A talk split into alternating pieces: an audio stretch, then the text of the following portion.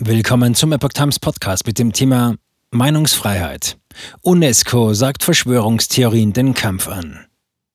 Ein Artikel von Alex Newman und Anna Samarina vom 12. September 2022. Kinder sollen für Verschwörungstheorien und Falschinformationen sensibilisiert werden. Dafür will die UNESCO die Lehrer mehr in die Pflicht nehmen.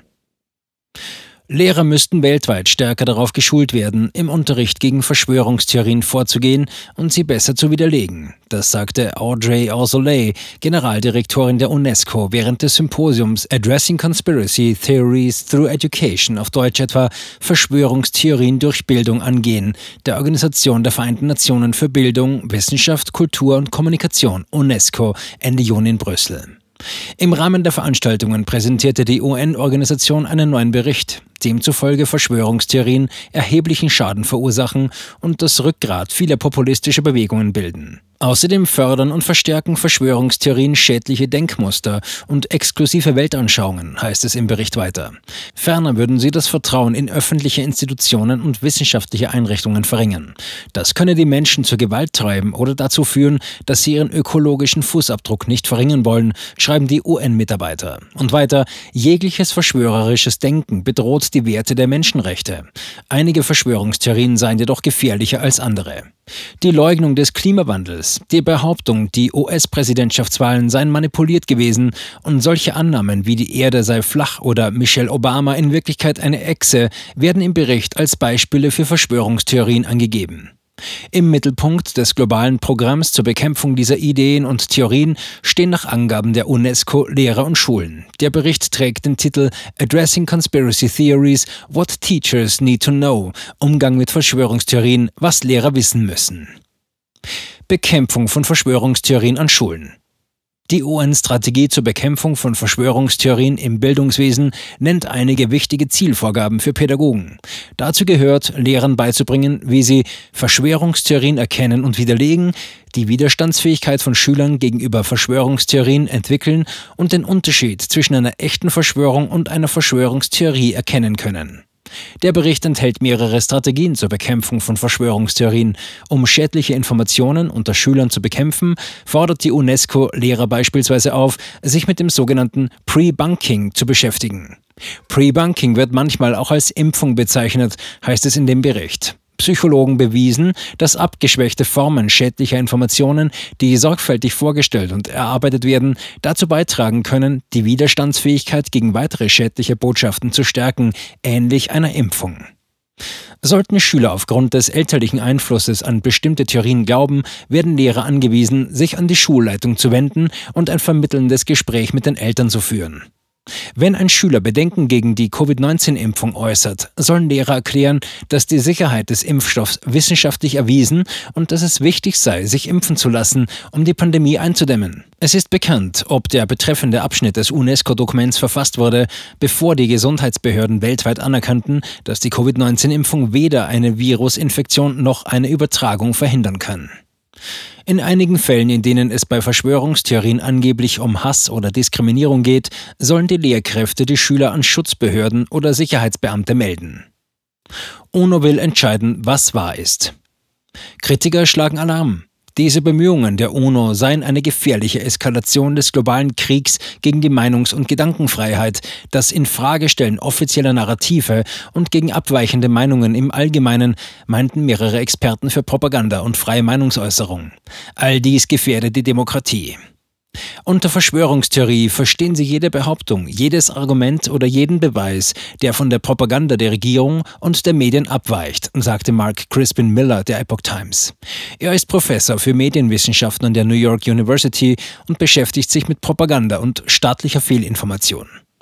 Die UNO wolle uns vorschreiben, was wahr sei und was nicht. Doch dies liege nicht in ihrem Ermessen, sondern in unserem, als freie Menschen, die fähig sind, selbst zu denken und die keine Angst vor friedlichen Auseinandersetzungen haben. So Miller. Vorschlag widerspricht der Demokratie. Pierce Robinson, Co-Direktor der Organisation für Propagandastudien, stimmt dem zu. Den Grundprinzipien der freien Meinungsäußerung zufolge könnten wir nie sicher sein, wer Recht habe und wer nicht. Alle Ideen und Argumente müssten durch einen Prozess der rationalen Prüfung und Debatte bewertet werden, erklärte der Propagandaexperte gegenüber der Epoch Times. Wenn wir Argumente und Meinungen zensieren, die wir für falsch halten, laufen wir Gefahr, die Wahrheit zu zensieren. Zudem würden mächtige Akteure mit großem Kapital wahrscheinlich mitentscheiden, was wahr sei und was nicht, meinte Robinson, der auch ein Mitherausgeber von Propaganda in Focus ist und im Exekutivausschuss von Pandemics Data and Analytics pandata.org sitzt. Das alles widerspricht der Demokratie und natürlich dem Grund, warum die Meinungsfreiheit als so wichtig angesehen wird. Wir müssen die Mächtigen frei hinterfragen und kritisieren können, um uns vor Tyrannei und Machtmissbrauch zu schützen. Robinson bezeichnete zudem die Verwendung des Begriffs Verschwörungstheorie als zutiefst problematisch. Dieser Begriff werde ihm zufolge oft verwendet, um Diskussionen über ernsthafte Themen und Fragen über mächtige Akteure zu unterbinden. Unbequeme Fragen als krankhaft bewerten. Professor Tim Hayward äußerte sich ähnlich.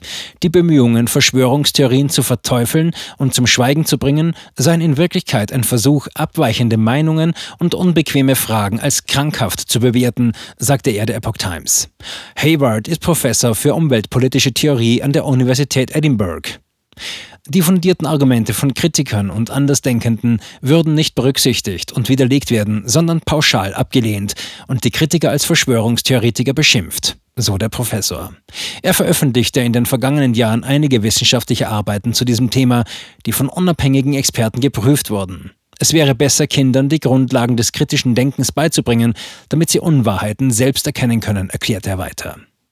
Man kann Desinformation nicht vernünftig erkennen oder eine Verschwörungstheorie verwerfen, wenn man nicht eine solide und haltbare Vorstellung davon hat, was verlässliche Informationen sind, sagte er.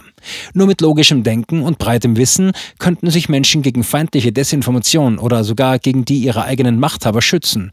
Das sollte der Schwerpunkt der Bildung sein, forderte Hayward. Wahrheit oder Desinformation?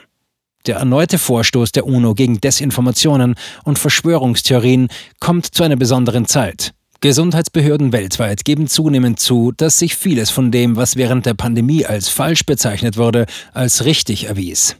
So geben die US-Gesundheitsbehörde CDC und das Robert Koch-Institut heute zu, dass die Covid-19-Impfstoffe eine Infektion oder Übertragung nicht verhindern. Das wurde noch vor wenigen Monaten von mehreren sozialen Medienunternehmen, die sich auf die Regierung verlassen, als Falschinformation zensiert. Auch räumt die CDC heute weithin ein, dass das Virus SARS-CoV-2 möglicherweise tatsächlich durch eine Gain-of-Function-Forschung, Beschleunigung von Mutationsprozessen, am Wuhan Institute of Virology im kommunistischen China entstand. Dies wurde zuvor ebenfalls blockiert, zensiert und als Fehlinformation bezeichnet. Vermeintliche Verschwörungstheorien, die sich letztendlich als richtig erweisen, sind kein neues Phänomen. Erst diesen Sommer veröffentlichte die Zeitschrift Reader's Digest eine Liste mit zwölf Verschwörungstheorien, die sich tatsächlich als wahr herausstellten. Die Liste reicht von Gedankenkontrollprogrammen des US-Auslandsgeheimdienstes CIA und staatlicher Spionage bis hin zu Verschwörungen von Tabakunternehmen, die die negativen Auswirkungen ihrer Produkte auf die Gesundheit verschleiern. Die UNO behauptet zwar, dass sich Verschwörungstheorien in einem noch nie dagewesenen Ausmaß ausbreiten, allerdings deuten neue Forschungsergebnisse der Universität Miami darauf hin, dass dies einfach nicht stimmt.